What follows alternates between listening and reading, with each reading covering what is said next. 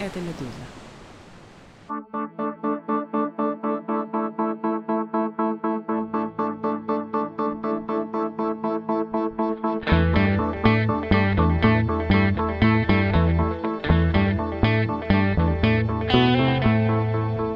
Здравствуйте, вы включили подкаст о новостях, которые долго остаются важными. Он называется «Что случилось?» У микрофона Владислав Горин. Тема этого выпуска — ядерное оружие в космосе. Размещением там этих вооружений Россия теперь угрожает в первую очередь Западу, и Запад, судя по реакции, действительно обеспокоен. Скоро состоится разговор с человеком, который нам все спокойно и умно объяснит на этот счет, но сперва объявление. Во вторую годовщину Большой войны Российской Федерации против Украины наши издания, то есть «Медуза», а также наши коллеги, журналисты службы поддержки и «Дождя» запустили сбор в пользу украинцев.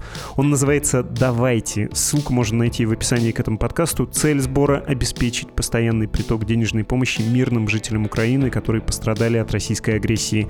Кому предназначены средства? Сиротам, людям, потерявшим дом, жителям прифронтовых областей, а еще животным, травмированным и брошенным. Деньги собираются как для благотворительных организаций, так и в качестве адресной помощи конкретным людям, семьям или даже населенным пунктам. Мы зовем участвовать в этом сборе только тех наших наших слушателей и читателей, которые живут не в России и которые могут перевести деньги с иностранной карты. Можно сделать разовое пожертвование, но в идеале оформить ежемесячное.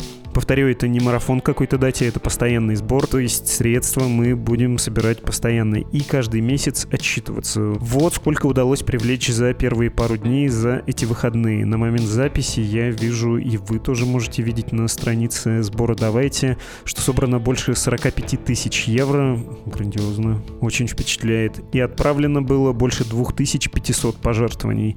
Всем, кто уже отправил, огромное спасибо, вы молодцы. Те, кто еще не слышал про этот сбор или еще не решился, присоединяйтесь, пожалуйста. Хочется до 50 тысяч дойти, а в идеале до 70. И скажу, может быть, очевидное, но важное. Самую страшную цену за эту войну заплатили мирные украинцы. Чужого горя не бывает. Давайте помогать. Ссылка на сбор давайте в описании.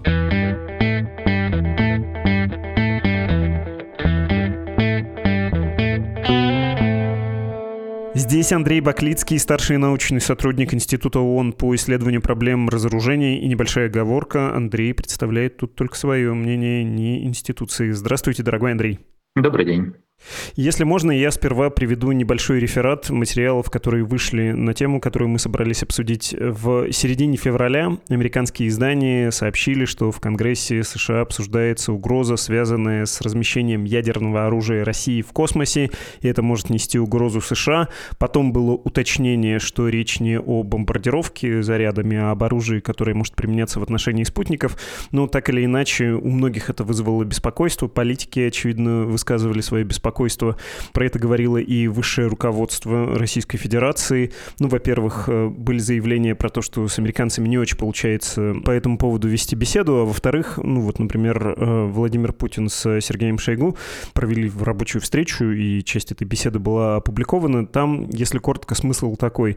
Владимир Владимирович, американцы на нас клевещут. Согласен, Сергей Кожугетович. Мы ядерное оружие в космосе размещать не собираемся. Вообще нет э, никакого у нас немирного плана. Мы исключительно мирные люди. А Запад и США все это раздувают, чтобы напугать своих политиков, сенаторов и продавить поддержку Украине, которую мы вот-вот победим, нанесем ей стратегическое поражение. Не цитаты, но очень близко к тексту я сейчас пересказывал этот разговор. Что вы, читая все это, подумали? О чем может идти речь, на ваш взгляд? Что вам из этого ясно? Э, ничего, прям скажем, нам пока толком не ясно. Мы знаем, что действительно были заявления со стороны Соединенных Штатов очень разного качества со ссылкой на разные источники. Но в целом, насколько можно судить, есть опасения у американских э, разведорганов, что Россия планирует вывести в космос какой-то вид оружия, который будет включать в себе ядерный элемент, то есть речь идет не о ядерном двигателе, скажем, как мы могли предполагать в начале этой дискуссии, но именно о размещении ядерного оружия в космосе. Но, конечно, на каких данных основываются американцы, делая такие заявления, мы не знаем. Также мы слышали очень разные сообщения от американских же СМИ о уровне уверенности, насколько скоро что-то подобное можно ожидать и так далее и тому подобное. То есть мы знаем, что какие-то опасения есть, э, мы не знаем, по какой причине это все вырвалось в публичное поле, было ли это запланировано, было ли запланировано с целью каких-то внутриполитических вещей. В Америке предвыборная кампания, в Америке большой раскол между демократами и республиканцами о выделении финансовой поддержки дальнейшей Украине. Могло ли это быть частью этого всего? Поэтому сказать что-то сложно, но вот мы действительно слышим, что есть заявление, обвинение американской стороны в том, что Россия может вывести ядерное оружие в космос, что будет нарушением определенных международных обязательств. Ну и при этом мы слышим заявление России о том, что нет, ничего такого не планируется, и нарушать обязательства мы не будем. Очень наивный вопрос. Ядерное оружие — это в таком случае что? Потому что если смотреть на прессу, в том числе отечественную, когда спрашивают каких-то специалистов, они говорят, ну слушайте, ядерное оружие, ну, наверное, это все-таки какие-то средства борьбы со спутниками будут. Может быть, э, там какие-то небольшие заряды, но это в крайнем случае, чтобы, значит, очистить какую-то орбиту на продолжительное время, да, причем от э, шпионских, например, спутников. И, ну, наверное, в таком духе. Может быть, все-таки речь, э, вы только что про это сказали, про то, что там будет ядерный двигатель, да, двигательная установка.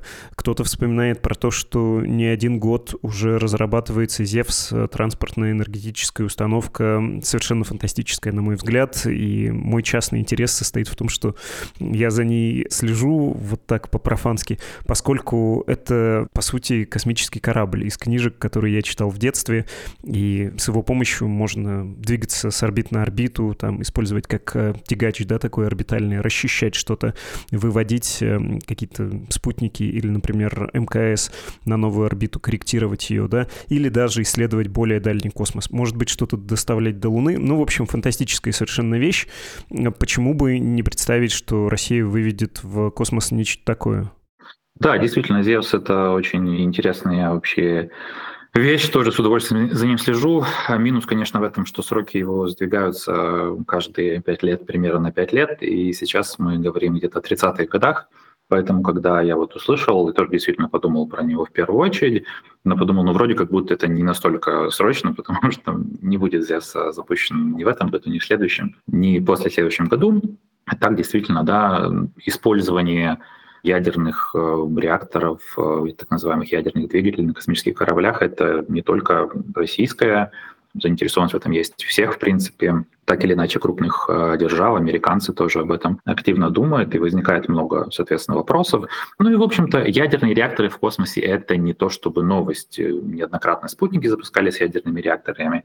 В общем, это такая какая-то часть всего этого общего процесса. Но да, проблема в том, что это не бьется с тем, о чем говорят американцы, это не должно было бы вызывать такого ажиотажа.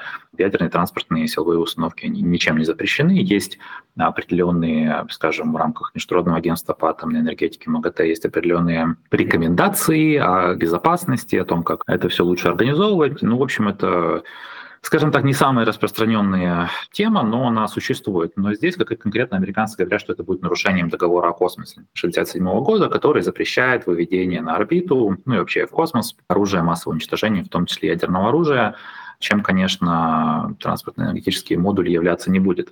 Но вот тоже возвращаясь к тому, что вы сказали, когда люди говорят, ну, может быть, максимум небольшой ядерный взрыв, который расчистит там немного орбиту, нет вот в договоре о космосе масштабов. Любое выведение любого оружия будет нарушением. И более того, у нас же еще есть э, договор о запрещении испытаний в трех средах, в том числе в космическом пространстве. 1963 года тоже Россия подписала, ратифицировала, является одним из депозитариев.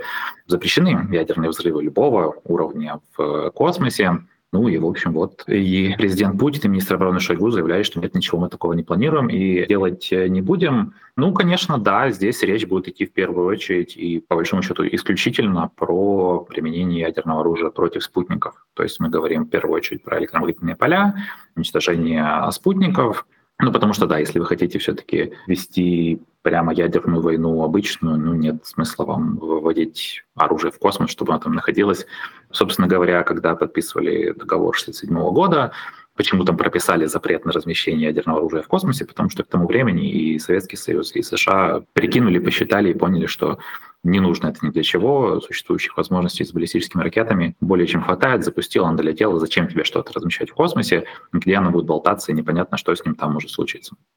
А вы на самый первый вопрос, отвечая, сказали, что ничего вам не понятно из этих заявлений. Но тем не менее, если пытаться все-таки теоретизировать, ну, на самом деле спекулировать, если выведут, то выведут э, какую-то, не знаю, установку, какой-то спутник с несколькими небольшими зарядами, там, не знаю, чем-то типа ракеты, можно будет э, отправлять их, э, чтобы расчистить, условно говоря, космос над Россией-матушкой, чтобы там не велось наблюдение, не велось наблюдение наблюдение над фронтом, как будто беспилотников, да, сейчас нет, как будто и так всего не видно. Понимаю, что подталкиваю вас к ненаучным совершенно предположениям, но тем не менее.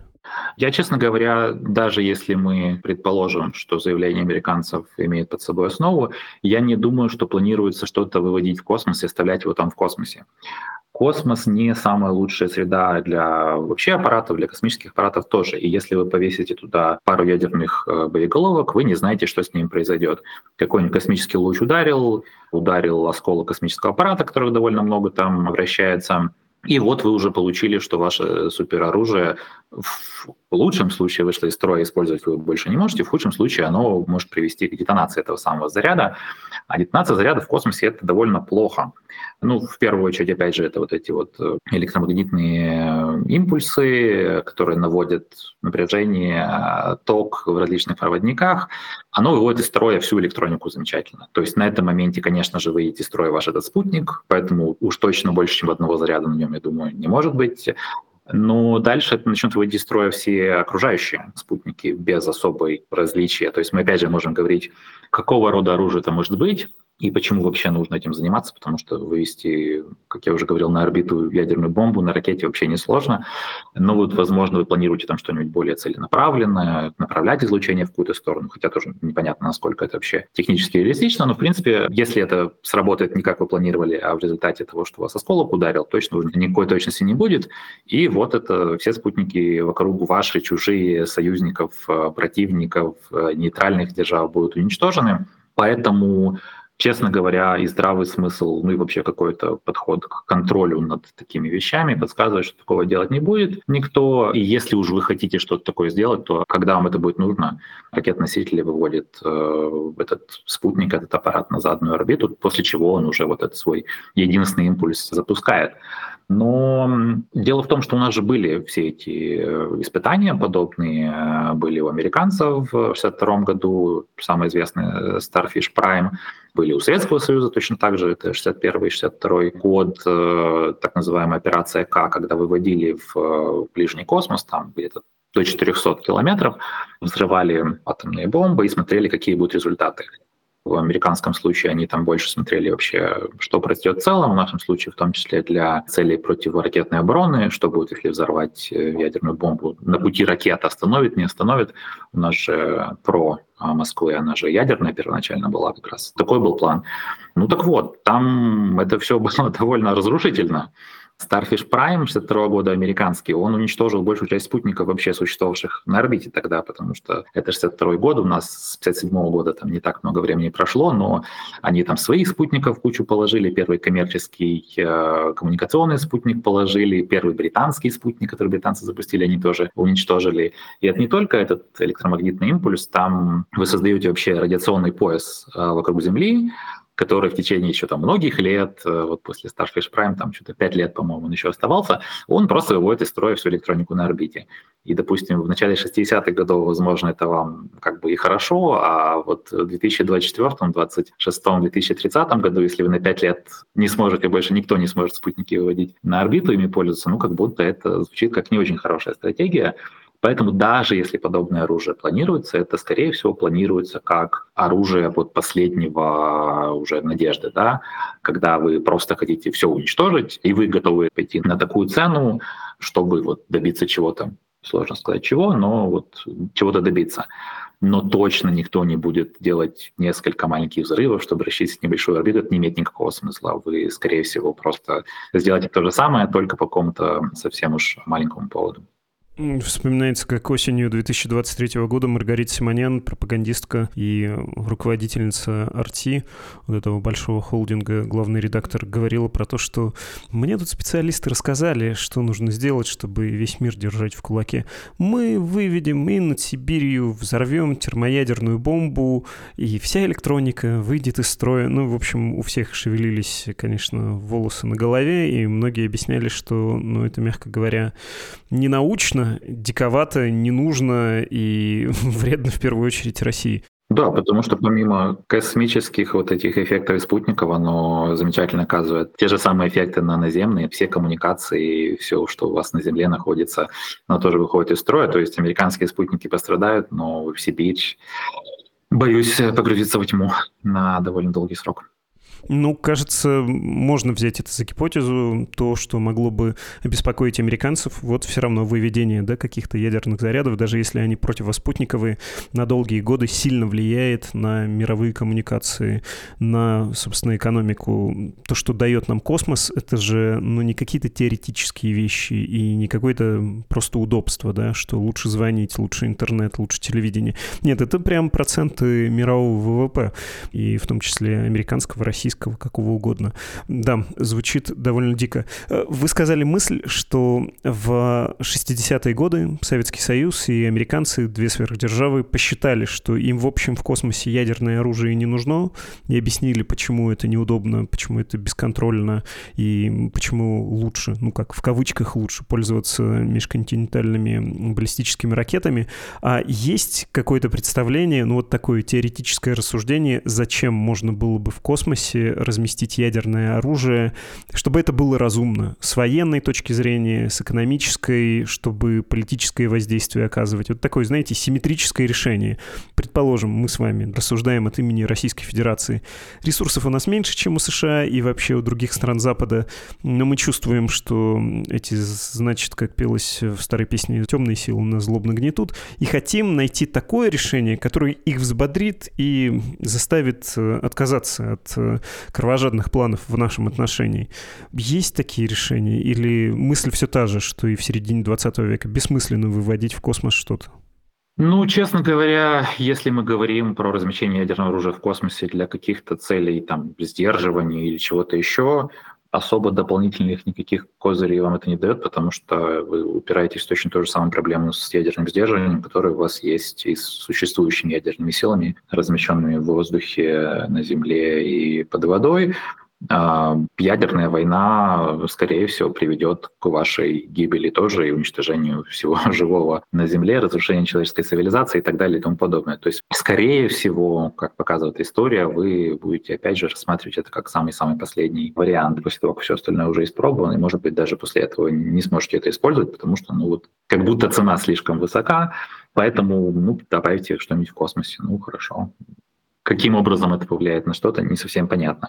А, чисто в каком-то военном плане, ну, наверное, вы можете сказать, что если вы разместите что-то на спутнике, то ему быстрее добираться до вражеской территории. Но, опять же, это если спутник находится над вражеской территорией. А, вам нужно тогда много таких спутников, чтобы хотя бы один на все время находился или несколько находились над вражеской территории. Но то есть как будто это не самая лучшая действительно стратегия, при том, что ваша межконтинентальная баллистическая ракета за полчаса долетит, а если это из подводной лодки, там вообще минут 15-20, то есть, ну, как бы это не играет никакой принципиальной роли. Ну вот посылать какие-то сигналы, что если что, теперь и ваши спутники находятся под угрозой. Но опять же, в случае, если это было бы реализовано, это угроза сжечь весь дом, включая свою квартиру, для того, чтобы нанести урон противнику. Наверное, можно представить себе какое-то развитие событий, при которых такая возможность является плюсом. Ну, честно говоря, не знаю, не очевидно. Ну и опять же, скорее всего, все остальные жители дома, у которых там тоже были квартиры, будут очень сильно этому не рады и самим приготовлением такого, если вы начнете по многоквартирному дому раскладывать канистры с бензином и проводить там какие-то детонаторы, наверное, возникнут вопросы у других э, жителей дома, зачем вы это делаете и хотят ли они в этом участвовать. Ну, пишут сейчас, что американцы хотят убедить Пекин, что это не нужно делать, и действия Москвы несут угрозу и для Китая тоже, и ближайший, да, сейчас один из важнейших союзников Москвы мог бы на нее повлиять. Я хотел вас спросить э, про тоже, как мне мне кажется, предмет ваших исследований не про непосредственное влияние атомного оружия, не про возможность его применения, а про психологический эффект. Это же тоже важная часть этого сюжета, когда люди, в том числе избиратели на Западе, выдыхают да, в 91 году и очень благодарят Горбачева, что больше на их дома не направлены советские ракеты. Или когда еще в 50-е годы первый спутник оказался на орбите, и, ну, по большому счету, это был кусок железа с э, радиопередатчиком, да, но американские газеты вышли с первыми полосами про это, и многие переживали по поводу того, что советы летают у них над головой, что вот это такая угроза непосредственно над тобою. Там еще всякие были эффекты, связанные с распространением коммунизма, да, когда вроде сосед человек э, такой же, как ты, а может на самом деле оказаться не то пришельцем, не то зомби, не то большевиком. Это все очень давит на мозги, и это влияет и на политиков, и на общество. Общество соответствующие настроения тоже может транслировать, особенно при демократии наверх. В общем, если Путин скажет, э, ну да, мы выходим из этого договора, потому что мы считаем, что ведем войну со всем Западом, вы помогаете Украине, так бы мы давно уже завершили эту войну, которую мы, как известно, не начинали, мы ее заканчиваем. Но вот э, не хотите считаться с нашими интересами, мы будем вам буквально на голову поплевывать при помощи чего-нибудь такого. Это же, кажется, было бы существенным фактором для влияния на умы во всем мире. Или я переоцениваю? Ну, честно говоря, сложно сказать. Я не берусь утверждать, что я знаю, как будут думать избиратели в западных странах по этому поводу. Мы можем точно сказать, что скажем, вот э, заявление Владимира Путина о создании целого ряда новых ядерных систем в 2018 году, когда были анонсированы Сармат, э, Буревестник, Кинжал, но не оказало это большого влияния э, на западный мир, не оказало какого-то эффекта, чтобы после этого они захотели договариваться. В целом, ну да, наверное, это будет еще дополнительное какое-то такое давление. Ну и, конечно, это в целом было бы очень негативное развитие ситуации. Она, в принципе, у нас движется куда-то в сторону 60-х, 80-х годов, когда, да, было вот все это. Ядерная война может начаться в любой момент, будущее непонятно, чем оно закончится. Но вот так, чтобы напрямую вы угрожаете спутником, и это приводит вас к какому-то результату, честно говоря, я не уверен. Есть, наверное, более вот такой какой-то точечный, э, может быть, характер у всего этого. То есть Россия довольно сильно на официальном уровне недовольна тем, что американцы, американские спутниковые системы, в том числе частные спутниковые системы, тот же Starlink Илона Маска, используются украинскими военными для координации боевых действий, для связи, для управления дронами и так далее и тому подобными. То есть, э, вот, может быть, больше как раз э, оказывает давление в этом направлении и на власти США, и на частных компаний, которые предоставляют эти услуги, что вот ваши спутники могут стать такой э, целью для наших систем, но опять же, поскольку оружие вот это вот возможное, оно было бы настолько малоизбирательным, ну, не знаю, насколько эта угроза, опять же, была бы принята всерьез, потому что, опять же, это тогда угроза всем другим системам тоже. В теории, может быть, конечно, можно попытаться действительно сделать какое-то оружие направленной мощности, что вы сможете им прицельно куда-то бить, но не знаю. Ну, потому что испытать-то вы его не можете. Договор о космосе запрещает, э, договоры о проведении ядерных испытаний в трех средах запрещает. Э, ну, вы можете, не знаю, сказать, что у вас такое оружие есть, и вы, может, будете готовы его применять. Открытый вопрос, какие дивиденды это вам принесет. Хотел вас спросить про опыт других стран. Были ли какие-то разработки с выведением ядерного оружия в космос? И понял, что, может быть, стоит посмотреть все-таки на КНДР. Когда Владимир Путин встречался с Кимом, они ездили на космодром Восточный. Потом КНДР поставил большое количество артиллерийских снарядов Российской Федерации, необходимых ей для войны в Украине. Ну и говорилось, писалось, что в обмен, может быть, какие-то технологии, как раз э, связанные со сбиванием спутников. Корейская народная Народно-Демократическая Республика от Российской Федерации получит. Ну, там речь не шла, конечно, про то, чтобы ядерное оружие выводить, тем более делиться ядерными технологиями. Корейцы там сами чего-то разрабатывают. В общем, системы, связанные с уничтожением спутников Земли, они же тоже сейчас развиваются, и, кажется, это довольно существенное направление, тем более для таких режимов, которые конфронтируют с развитой частью мира. Противоспутниковое оружие действительно активно развивается, не только режимами, которые конфронтируют с остальной частью мира. Индия недавно испытывала противоспутниковое оружие. Полезная в целом вещь, если собираетесь воевать, хотя, конечно, очень много у него негативных последствий. Э, честно говоря, да, вот я недавно тут участвовал в одном а, мероприятии на схожую тему, и там как раз поднимали кейс э, Северной Кореи, что Вообще, в целом, там, взрывы ядерные в космосе довольно накладно, плохо и если страна зависит от космической деятельности, хоть сколько-нибудь для нее, это довольно плохая стратегия. Но есть вот КНДР, у КНДР есть ядерное оружие, есть средства вывода в космос. Есть один спутник в космосе, который, насколько можно судить, в основном служит пока пропагандистским целям. То есть как раз в Северной Корее можно было бы что-нибудь такое устроить э, чисто вот с э, затраты выгоды, потому что ничего она сильно от этого не потеряет, а урон своим потенциальным противникам может нанести очень большой. Как отвечать на это абсолютно непонятно, потому что симметрично вы не сможете ответить, потому что у Северной Кореи один спутник, который, скорее всего, к тому времени уже будет уничтожен, а несимметрично наносить удары по территории Кореи. Корея ядерная держава все-таки, поэтому опасно. Ну и вот открытый вопрос. То есть, если вы беспокоитесь про сценарий с Россией, то вот вам сценарий Северной Кореи, который терять вообще как будто бы здесь нечего. Но и в этом случае тоже, опять же, ключевой, наверное, фактор, который нужно учитывать, это что пострадают спутники всех держав. Пострадают спутники Китая, пострадают спутники России, и готова ли Северная Корея идти вот на такой шаг. И, в принципе, честно говоря, система ограничений в международных отношениях военной сфере, в стратегической сфере, она разваливается. Она разваливается довольно давно уже, но вот сейчас все, что оставалось, до разваливается уже. Интересным образом мы остаемся в принципе с ограничениями, которые основаны на нормах. Нормы принято очень сильно ругать э, в международных отношениях, потому что, ну, казалось бы, только ленивый эти нормы не нарушает. Но когда договоров не остается, то оказывается, что кроме норм ничего нет. И вообще нормы — это же не волшебная какая-то вещь. Нормы это поведение государств, основанное на, во-первых, балансе собственных интересов, во-вторых, на длительности поддержания вот этого статус-кво.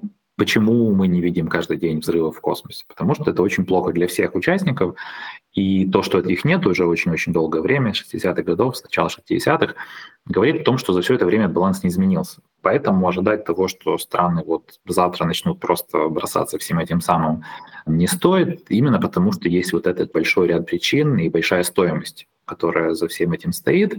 Конечно же, мы не можем предсказывать поведение индивидуальных э, людей, но все это вот будет открытым очень большим вопросом, готовы ли все это сделать, чтобы получить какую-то выгоду, при том, что не факт, что эта выгода будет сколько-нибудь решающей. Ну, можно, наверное, этим угрожать, особенно если вы не планируете это на самом деле делать. Но, опять же, тогда как э, заставить вашего противника поверить, что вы все-таки можете это сделать, тоже вопрос такой с 60-х, 70-х годов стоит на повестке. Отлично. Законченная мысль, все предельно понятно, но у меня есть один факультативный вопрос. Если можно, я напоследок себе его позволю.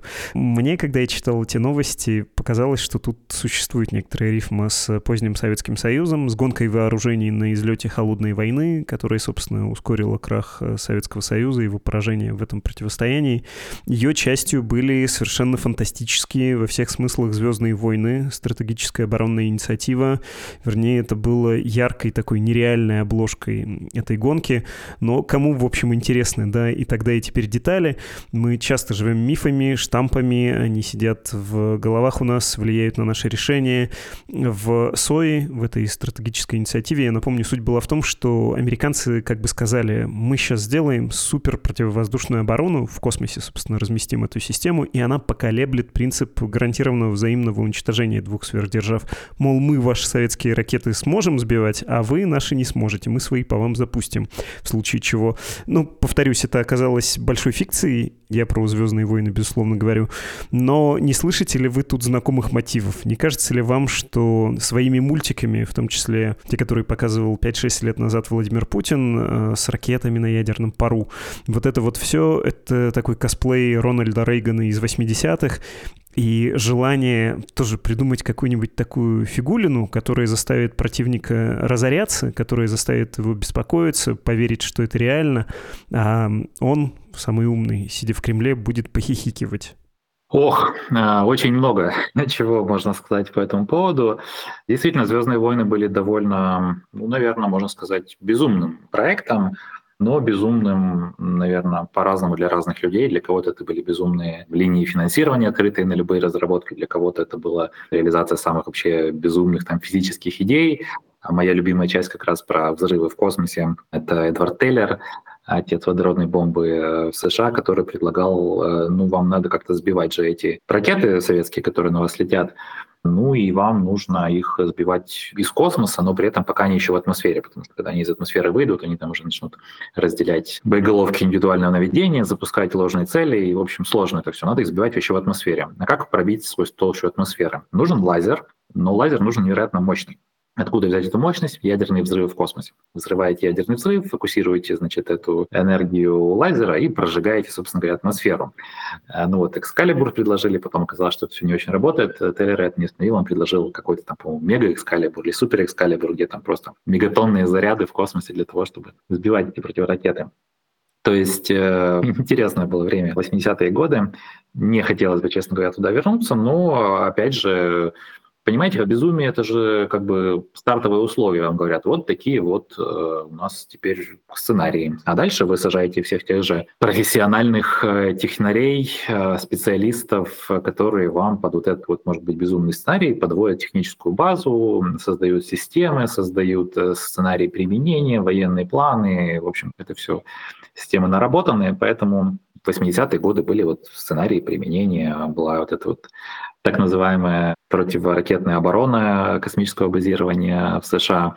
И когда в начале 2000-х годов в США вышли из договора по ПРОМ, и появились опасения в России, что нужно будет как-то эту новую систему противоракетной обороны преодолевать, тогда вернулись к разработкам 80-х годов. Вот тот же «Авангард», э, планирующий блок, это оттуда, из 80-х, который делался, разрабатывался для как раз противодействия противоракетной обороне США. Так что ну, к сожалению, да, если вы запустите какой-то очередной процесс, э, даже если этот процесс может будет э, казаться нелогичным или будет казаться каким-то совсем уж странным, ну, наверняка где-нибудь там в помещениях без окон будут люди с погонами рассказывать людям в штатском, нам нужны вот такие-то, такие-то системы, и нужно предпринимать такие-то такие действия. Ничего хорошего этом, конечно же, нет. Другое дело, что в космосе все-таки, как я уже говорил, отвечать симметрично сложно. Вы не хотите, чтобы космос стал недоступным для использования вашей же страной. Поэтому все, я думаю, будут стараться либо искать какие-то асимметричные ответы, то есть не в космическом пространстве, либо действительно пытаться этого просто не допустить, э, каким-то политическим давлением заниматься, обращаться к союзным странам, чтобы они тоже оказывали какое-то давление и так далее и тому подобное. Честно говоря, не хотелось бы действительно чтобы это превратилось в такой парад создания всяких странных э, проектов. И лучше бы, честно говоря, запретить эти проекты. Но другое дело, что, опять же, если мы говорим о том, что какая-то страна создает систему, которая находится в обычное время у себя на Земле, и вы ее можете вывести в космос только когда это вам будет нужно для того, чтобы этот вот взрыв в космосе произвести или уничтожение спутников. Но это очень сложно проверить, очень сложно верифицировать, что она действительно существует, что это не выдумка, а реальная вещь, что даже если есть какая-то программа разработки, что это что-то реальное, что оно будет доведено до вот непосредственно уже реализации, что это будет готово к запуску любой момент. Ну, как это докажешь? Вам нужно иметь, наверное, прямой доступ вот на сборочную площадку, на, там, не знаю, пусковую установку для этих систем. А по-другому, наверное, никак это не получится. И у нас нет никаких международных инструментов, которые бы позволили вам ну, как-то проверить это все, верифицировать хоть на каком-то уровне достоверности. Договор о космосе не имеет никаких верификационных механизмов, договор о трех средах не имеет никакой верификации. Поэтому боюсь, что нас по-прежнему будет ждать вот эта вот серая такая зона неопределенности, когда кто-то говорит что-то одно, кто-то другой говорит что-то другое, даже если вы идете к союзникам э, этой страны и показываете им определенную развединформацию, причем, скорее всего, если у вас это какие-то источники вот прям резидентурные, то вы не можете же совсем все показать, потому что иначе вы потеряете эти источники. То есть будет большое пространство для них э, верить или не верить, и будут, наверное, они тоже в зависимости от своих политических взглядов, в зависимости от того, что они думают, чего пытаетесь добиться, может, вы пытаетесь вбить в клин в их союзнические отношения. Так что вот боюсь, что чем дальше, тем больше у нас все будет все более запутано, все более обвинения, контробвинения. И сложно быть оптимистом в плане того, что мы сможем разрешить вот эту ситуацию, потому что даже если вот сейчас все, значит, э, пропадет, больше никакого продолжения этого всего не будет, может быть, не знаю, там Китай, Индия выскажутся или что-то еще, я более чем уверен, придет следующая республиканская администрация в США, и она уже будет исходить из того, что ага, Россия такое оружие разрабатывает, и, значит, нам нужно тоже какие-то контрмеры для этого готовить. Э, ну и, в общем, да, будет интересно в ближайшие годы. Спасибо большое. Интересно было в последние полчаса, хотя и еще тревожнее стало жить в этом мире. Спасибо гигантское. Спасибо вам. Это был исследователь Андрей Баклицкий. А через минуту голос многими любимого тележурналиста, вернее его обращение. Это я так пытаюсь вас заинтриговать, поинтересничать, чтобы вы остались и послушали. И пока звучат аккорды отбивки, поставьте, пожалуйста, лайк, напишите комментарий, подпишитесь на наш канал подкасты «Медузы» в YouTube. Если вы слушаете выпуск именно на этой платформе, очень хочется использовать ее преимущества, расширять аудиторию и конкретного эпизода, и подкаста в целом, да и всего YouTube-канала подкаста «Медузы» за счет ютубовских рекомендательных алгоритмов.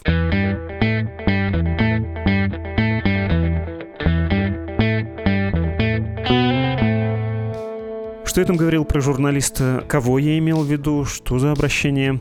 Владимир Раевский, многолетний автор и ведущий программ, в частности, прекрасного цикла о Москве, Москва Раевского, кто не видел, на YouTube, кажется, все еще есть. Очень рекомендую, тем более, что там есть теперь очарование довоенного времени. Отдельно приятно, что Владимир Раевский уралец и когда-то работал на четверке, на четвертом телеканале в Екатеринбурге. Читатели «Медузы» помнят, что он и для нашего издания писал статьи, брал интервью. Тонкий, остроумный журналист Владимир Владимир уехал из России из-за войны, и у него весьма популярный Инстаграм, в котором он недавно опубликовал ролик о журналистах в изгнании и тех журналистах, которые были репрессированы в России. Вот что Раевский сказал под конец своего видеообращения. Но отдельно я бы хотел отметить работу своих коллег из издания «Медуза». Два года назад на их лицевой странице появился счетчик «Война. День первый». И так каждый день включая сегодняшний, 731. Журналисты «Медузы» каждый день рассказывают о том, что происходит на войне. В Украине, в России, на оккупированных территориях, на площадях, в судах, в тюрьмах. Они разговаривали с простыми солдатами, с неназванными источниками, с президентом. Они объясняли большие маневры, рассказывали частные истории. И каждый день напоминают о том, что идет война. Я полагаю, что ни одно русскоязычное издание не сделало для правды о войне столько, сколько в ежедневном, в ежеминутном режиме делает «Медуза». У «Медузы» сейчас непростые времена, и помочь ей могут читатели. Полагаю, что это очень многие из вас – мне кажется, лучше не скажешь. В том числе и скромности хотелось привести эти слова, потому что сам бы я про «Медузу» ничего подобного не рискнул сказать в такой откровенно лесной тональности. Так что Владимиру Раевскому двойное спасибо и за призыв, и за то, что он хотя бы сегодня избавил меня от необходимости повторять примерно те же надоедающие, но неизбежно важные слова, что «Медузе», к великому сожалению, тоже нужна ваша помощь, потому что с деньгами туго, а кроме вас, слушателей, читателей нашего издания, а также тех идеалистов, которые верят в ценность свободы слова по всему миру, мы мало кому нужны. Ссылка, как и на сбор «Давайте» в описании к этому эпизоду. Кстати, если вы тоже высказывались или хотите высказаться подобным образом, если вы в безопасности, а ваши соцсети открыты, не стесняйтесь, пришлите ссылку на нашу почту подкаст собакамедуза.io с вашей публикацией, и я, опять же, вместо того, чтобы самому обращаться к аудитории, лучше приведу ваши слова, тем более, если они звучат, а не написаны. У нас же здесь аудиожанр. И напоследок, как обычно, традиционная формула. Вы слушали, что случилось, подкаст о новостях, которые долго остаются важными. До встречи. thank you